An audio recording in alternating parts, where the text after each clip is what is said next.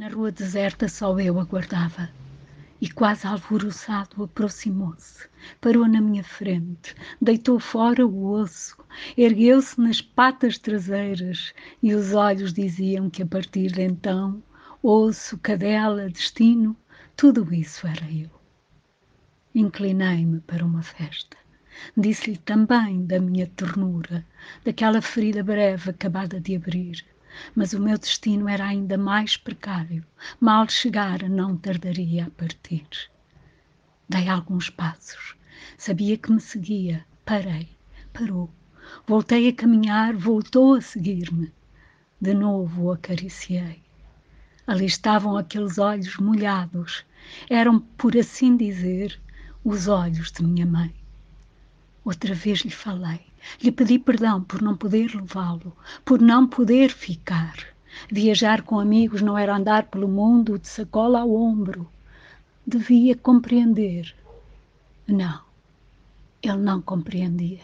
Não podia mesmo entender razões assim. A terra era o que havia de mais deserto. Do amor não ficava senão um pequeno fio de sangue. Menos ainda a baba da lesma narrava. E de repente uma campainha reteniu. Ficámos rodeados de gente. O deserto aumentou. Ele continuava na minha frente. Aqueles olhos onde subiam as águas mais fundas. Como esquecê-los? Os amigos ali estavam. Deram-se logo conta, os inteligentes, daquele enleio. Deram também razões o cãozito tinha certamente dono. Por toda a parte havia milhares, bem mais bonitos. E depois as fronteiras. Tanto trabalho por um cão vulgaríssimo. Como vês, não entendem. Nenhum deles viu nos teus olhos a raiz do orvalho. Entraram no carro. Fiz-lhe ainda uma festa.